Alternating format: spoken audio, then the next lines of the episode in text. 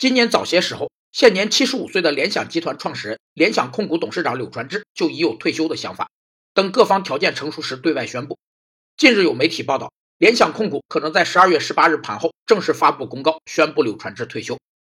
渐变式退休是指到了退休年龄的人不会立即为自己的事业画上句号，而是逐步减少工作时间，直至完全退休。